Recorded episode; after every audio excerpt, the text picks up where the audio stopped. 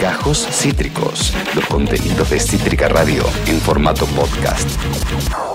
A veces uno dice, ganó Joe Biden. Sí, ganó Joe Biden, va a ser el nuevo presidente de Estados, Unidos. Perdió Trump, perdió Donald Trump. Y eso es una noticia que creo que sobrevuela aún por encima del nuevo presidente de Estados Unidos, que sabemos, no es una persona necesariamente eh, progresista a los ojos argentinos.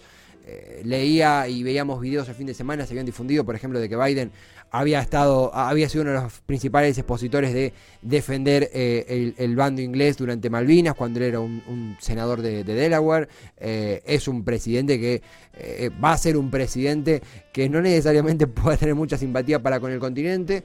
No significa que, la, quizá la alegría que recorre algunas personas sea 100% por Biden, desde un título puramente personal sino por la derrota de Donald Trump, una persona que ha acentuado las diferencias, las disidencias, eh, me animo a decir, a nivel estadounidense y a nivel global también, con xenofobia, con discriminación, con, bueno, con durísimas eh, posiciones que ha tomado el presidente y que han cambiado el rumbo del, del, mundo y de la óptica. Pero no, no soy yo el que tiene que hablar de esto, porque vamos a estar en comunicación ya, ya estamos en comunicación con los Estados Unidos de América. Está escuchándonos Marcelina Romero, periodista argentina que reside allí en el país del norte. Marcelina, bienvenida a Cítrica Radio, bienvenida a Demencia Temporal. Aquí Esteban Chacho, Juan Cabote y todo el equipo. ¿Cómo estás? Buenas tardes. ¿Qué tal? ¿Cómo andan? Disculpe que no encienda la cámara, pero la verdad que no tengo una cara digna para hacerlo. ¿Cómo estás? No, todo bien. acá todos dicen que, lo contrario, pero vamos a respetar porque es lunes, es la semana siempre, siempre cuestan arrancar. Marcelina, imagino que también, eh, si me permitís la, la confianza, como todos los comunicadores y comunicadoras, esas ojeritas que peinan un fin de semana de mucha información, muy movido, días muy intensos, ¿Cómo ha sido tu cobertura este fin de semana de la noticia de que Biden sería el presidente? En realidad he salido para varios medios, no solo para Argentina, sino ah. para México, Venezuela. Entonces eh, los, los, cambios de horario y demás me tenían así como bastante eh, alerta, ¿no? Porque por momentos, por eso es que le decía a la producción, díganme el horario, parezco mala onda por momentos, pero la verdad es que... No, además, el cambio de horario es terrible, la diferencia horaria, doy fe que eh, te, mareas, es, como un jet lag, pero sin viajar, ¿viste? Claro, exactamente, y que muchos, bueno, a veces no comprenden que, uno está trabajando y te llaman a cualquier hora. He recibido, eh, he recibido a las 4 de la mañana, 3 de la mañana, porque acá son dos horas menos. Entonces, los programas que comienzan a las 6 de la mañana, imagínate que me empiezan a llamar a las 4 de la mañana y como se ha viralizado evidentemente mi número, cosa que me parece también bastante ingrato, por cierto, pero con Crítica Radio lo había arreglado y está todo bien, así que... ah, no, nos fuimos nosotros, ¿eh? Nos fuimos nosotros, acá no, no. Acá, acá no. No, no, no, Acá levante, levantemos las manos. Lamento que no me vean porque sería muy gracioso, pero bueno. Eh, Hay mucha información, obviamente uno está la expectativa de lo que puede llegar a suceder. Eh, obvio que estuve en las calles deambulando, no solo los días previos, sino también eh, los días posteriores y los días así cuando estábamos en el limbo, ¿no? que todavía no sabíamos para qué lugar iba a ir el país y, también había una, una, situación bastante interesante y para mí digna de contar que tiene que ver con esto de, de la participación ciudadana, que he estado en otras oportunidades en, que he estado en otras oportunidades, por ejemplo en el 2016, y te puedo asegurar que uno observaba las elecciones y, me llamaba la atención, digo, van a tocar los Rolling Stones y la gente no se ha enterado, ¿qué pasa? no? Eh, y esto era lo llamativo, que no, no tenga la ciudadanía norteamericana eh, la importancia del voto, ¿no? Y esta, estas elecciones nos hemos dado cuenta justamente de la gran participación y eh, esto es lo positivo y se lo debemos a, Trump, ¿no? Por más que, muchos de nosotros no nos haya gustado la forma en que ha, conducido o ha eh, deambulado por, por, el Salón Oval, eh, la verdad es que ha hecho que la gente tome la decisión de salir de sus casas, que tome la decisión de, de acercarse a uno u otro sistema, porque recordemos que aquí en Estados Unidos hay tres sistemas por el cual vos podés votar, entonces, y también tenés que se ha notado un desconocimiento por parte, Esteban, por parte de, las, eh, de la ciudadanía de cómo registrarse, ¿no? Y hay un dato, que es no menor, que justamente por la pandemia muchos estados han quitado los requisitos que se precisaba para que vos puedas votar por correo. Entonces esto también ha hecho una diferencia porque recordemos que eh, una comparación quizás un poco tonta, pero que me interesa por el hecho de, el acostumbramiento que tiene la ciudadanía norteamericana es, por ejemplo, de hacer las compras virtuales, ¿no? Que uno quizás en Argentina ahora ha comenzado a verlo con el tema de la pandemia, pero acá desde hace tres años prácticamente, hasta todo el mundo cuando vos preguntaste dice, no, compralo por, bueno, por las grandes marcas, ¿no? Eh, por las grandes así compañías de, envíos a domicilio. Entonces tienen una costumbre muy particular y esto se ha notado en esto de la votación por correo también, les resulta mucho más fácil. Eh, y los estados han, de alguna manera, han ayudado a esto, ¿no? De levantar todas estas... Eh, estas trabas que tenían los estados o estos requisitos en realidad para que la gente votara y es por eso que, hemos visto que tanta, tantos votos, no solo el, por el Dropbox, que es esto que vos tenías que acercar el voto hacia un hacia un, eh, una urna que está distribuida en diferentes lugares en las ciudades, sino también por correo, ¿no? Claro.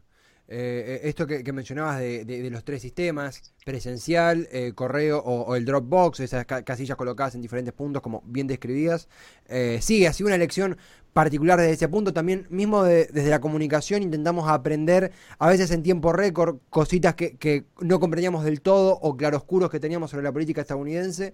Y, doy fe que desde los argentinos y, todos los periodistas latinoamericanos, incluso locales estadounidenses que, eh, que, están en diferentes partes del globo, eh, daban esas clases express de, elecciones. Y, algo que observaba, algo que leí es que en la historia reciente, me animaría a decir en toda la historia, pero por una cuestión de, no, no, meter la gamba, en la historia reciente de Estados Unidos, nunca un presidente que perdió, un presidente que, que perdió la reelección o un candidato simplemente que perdió la elección, eh, no concedió. Gerald Ford eh, concedió, Jimmy Carter concedió, em, eh, me está faltando uno, George Bush padre concedió, siempre admitieron la derrota. Lo de Trump significa un, caso inédito.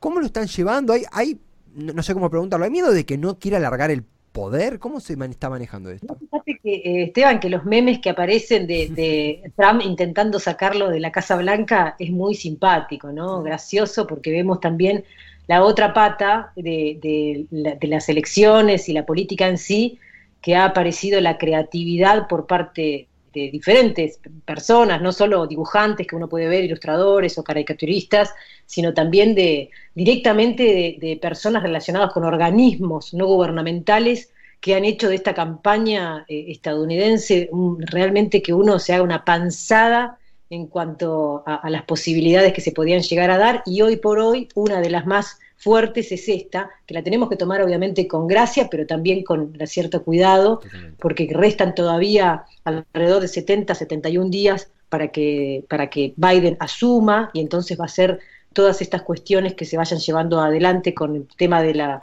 transferencia del poder y por otro lado eh, que, vamos a ver qué es lo que lo que va a hacer Trump, ¿no? Porque va a dejar, más allá de que tuvo una muy buena elección y que es muy probable que a partir de ahora vayamos a tener que analizar esta cuestión de si le van a permitir a Trump ser el presidente de, los republicanos, me refiero a dentro del partido, o si él se va a despegar creando una nueva, un nuevo movimiento, ¿no? que lo podría hacer tranquilamente, porque muchos de aquellos que lo han votado también lo consideran como un, ídolo a seguir, ¿no? porque él también se comporta de esta manera, como una persona, como un showman que se presenta en todos los lugares, eh, como alguien eh, que ha superado el coronavirus por lo pronto, ¿no? que esta, esta situación de haber puesto... Eh, con ese mismo eslogan que utilizó en el 2016, haber puesto a Make America Great Again, ¿no? Como, como, si, como si no hubiera existido esta situación de pandemia eh, y no hubiese existido tampoco el desempleo, que sabemos que el, desempleo es muy fuerte acá, y bueno, si uno se remite a tiempos pasados, si nos remitimos a, a febrero, obviamente que Trump hubiese ganado relajadamente las elecciones y no hubiese existido esta cantidad de personas que se hubiesen acercado a votar. Pero bueno, como sucedió, las, las, cuestiones económicas, con el tema del desempleo, obviamente la muerte de George Floyd y su viralización también ha hecho muy fuerte y creo que ese fue el quiebre de, la sociedad en cuanto a, la necesidad de plantear a Estados Unidos como un país igualitario, democrático, no equitativo y demás con respecto a las diferentes etnias que están viviendo aquí. Y por el otro lado obviamente la pandemia ¿no? y, y su resistencia y su particular forma de manejarse, para mi gusto, temeraria en cuanto a la cantidad de muertos que hay aquí en Estados Unidos, la posibilidad de que lleguemos a 400.000 o 500.000 en, en diciembre, y él sigue diciendo que fue un invento chino, obviamente le echa la culpa a China, la Organización Mundial de la Salud, todas las cuestiones externas, y también el día antes, donde cuando cerró el mitin, eh, insistía con esto de que los medios no iban a hablar más del coronavirus, justamente el día posterior, a partir del 4, porque lo único que, para lo único que lo utilizaron fue específicamente para sacarlo a él del poder, mm. nada más. Así que bueno, estas son todas las, las puntas que uno tiene que observar, ¿no? Y obviamente el peso y la fuerza de, de, los latinos e hispanos, que en este momento, bueno, ya pasó a ser la primera minoría aquí en Estados Unidos, minoría étnica, y bueno, tiene el 13% de personas 32 millones de latinos habilitados para votar, y que esto también le molesta a, los blancos, no vamos a decirlo así, por más que si me dejan ese, ese esa posible descripción, eh, porque ya hay estadísticas y, hay algunos análisis que hablan, que esto es lo, para mí lo que más les molesta y que les cuesta adaptarse, y les va a costar adaptarse obviamente, que dentro de 30 años aproximadamente aquí va a ser al revés, Mm. Los blancos van a ser la minoría y van a ser mayoría los afrodescendientes, hispanos y latinos. Entonces, esto es lo que les provoca a los norteamericanos el hecho de perder la identidad y de perder esta cuestión de eh, los blancos, el poder, ¿no? Así que hay muchas cosas para, ir viendo qué es lo que va a pasar y por lo pronto eh, te doy paso a vos, disculpame que, haya hablado así tan tempestivamente. No, no, no, es que es, muy, es muy completo. Justamente eh, es un panorama muy, muy, muy interesante, muy integral. Y pensaba a partir que decías esto, vos mencionaste algo que por ahí alguien que, que, está escuchando de reboto, que ahora se está apenas metiendo en la elección una vez con la noticia concretada, escucha Trump hizo una gran elección y dice, ah, pero ¿cómo si perdió? Y no, no, porque los números le daban valores, las, encuestas que, que, han tenido números que no coincidieron con los resultados finales en su gran mayoría, le daban números mucho menores, incluso se hablaba de una oleada demócrata y transversalmente analistas de todas las latitudes coinciden que, a pesar de todo, fue una buena eh, elección, un buen porcentaje el que obtuvo eh, Donald Trump. Y mencionaste el caso de los latinos y una de las cosas que impactó, pongámosle ese título, eh, en la victoria de Trump en Florida, en diferentes sitios donde había una mayoría latina y uno por ahí simplificando todo, sentía como que, ah, bueno, como él tuvo un discurso sumamente eh, en contra de los latinos, los mexicanos, eh, el voto latino lo condenará Trump. Y no fue así. Vos que estás allí, que obviamente tenés mucho más conocimiento que, que, nosotros, ¿cómo ves la, la relación de la comunidad latina en Estados Unidos con, con el presidente saliente Trump? En realidad muy buena, ¿no? En el sentido, me refiero a estos lugares puntuales que has marcado, porque tiene que ver con, eh, Trump les ha planteado las cuestiones morales, ¿no? Las cuestiones de los valores que muchos latinos tienen, el tema de la religiosidad, el tema de, la cuestión de la interrupción voluntaria del embarazo, oponerse al aborto, todos estos temas que parecieran menores quizás, me refiero menores en el sentido de, bueno, vos cuando haces un análisis de algún candidato, aquellos que miramos más profundamente, quizás hacemos un análisis también de lo económico, de la cuestión también eh, hacia dónde va a ir en cuanto a derechos humanos, eh, la cuestión del análisis hacia afuera, ¿no? De, de que le podemos hacer de, de, la cuestión política exterior y demás. Pero acá, en ese lugar, justamente en Florida, eh, los latinos, empresarios, empresarios me refiero a aquellos que están, han puesto, ¿no? Están hace mucho tiempo acá y han puesto sus, negocios y demás, les estaba yendo muy bien con Trump. La realidad es esa. Eh, y, que, y que también muchas de las cuestiones también eh, tienen que ver con esto de los medios metiendo la pata diciendo que viene la izquierda radical y poniendo a Venezuela como ejemplo de, un posible ¿no? apoderamiento del sentido estadounidense y también en algún momento han dicho eh, que, como cualquier otro país latinoamericano. Y esto, en realidad, los que se vinieron y están allí en Florida, algunos amigos deben odiarme por esto, pero la realidad es que muchos de los que están instalados allí no tienen un contacto muy fuerte con sus países, ¿no? Y de hecho lo miran de reojo, como un lugar que no volverían. Eh, quizás en otros lugares, como por ejemplo, si vos te vas a, hacia otras, eh, otras ciudades en donde hay también latinos, como Nueva York, por ejemplo, no, no votaron por los republicanos, han votado por, por el Partido Demócrata, porque tienen también un sentido de, conexión con sus países muy profundo. Eh, y de extrañamiento, obviamente, de nostalgia y una cuestión de, bueno, vinieron aquí para hacer quizás algún tipo de diferencia porque tuvieron alguna posibilidad, pero no por este por esta cuestión de, bueno, ya mi país no vuelvo más. Yo lo he escuchado hasta amigos míos, ¿no? venezolanos, colombianos, eh, salvadoreños, que en algún momento cuando hablas decís, no, yo no vuelvo, pero no vuelvo ni loco o no vuelvo ni loca, ¿no? Y estas expresiones quizás en argentinos no, las escuchás tan, tan frecuentemente, ¿no?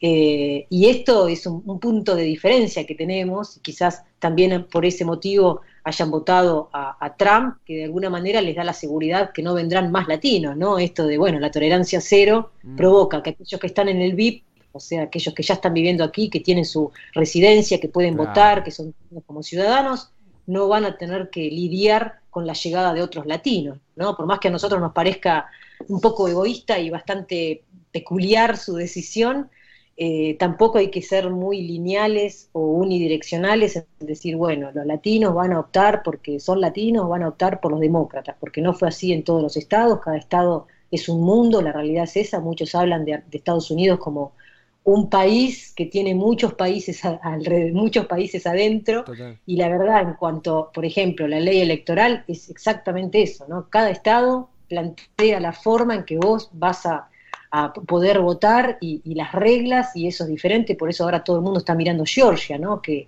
que muy probable que pueda llegar a ir si no supera el 0,5 eh, de los votos. Eh, Biden, es muy probable que Trump acuda a la Corte y ahí sí le van a tener que dar esta posibilidad porque la ley electoral del Estado plantea que vos para poder ir a la Corte tenés que sacar un 0,5, eh, no tiene, tiene que ser inferior a 0,5. Entonces ahí es donde uno empieza a observar cómo los estados pueden manejarse de distinta manera, ¿no?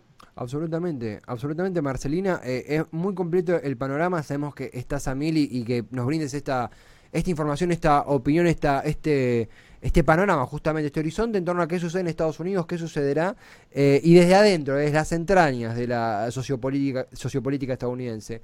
Tenemos eh, poquito tiempo, pero una última que quería hacerte, porque hemos hablado de Trump y, y hay una nueva etapa que todo indica que comenzará en enero del 2021, que es eh, la administración Joe Biden.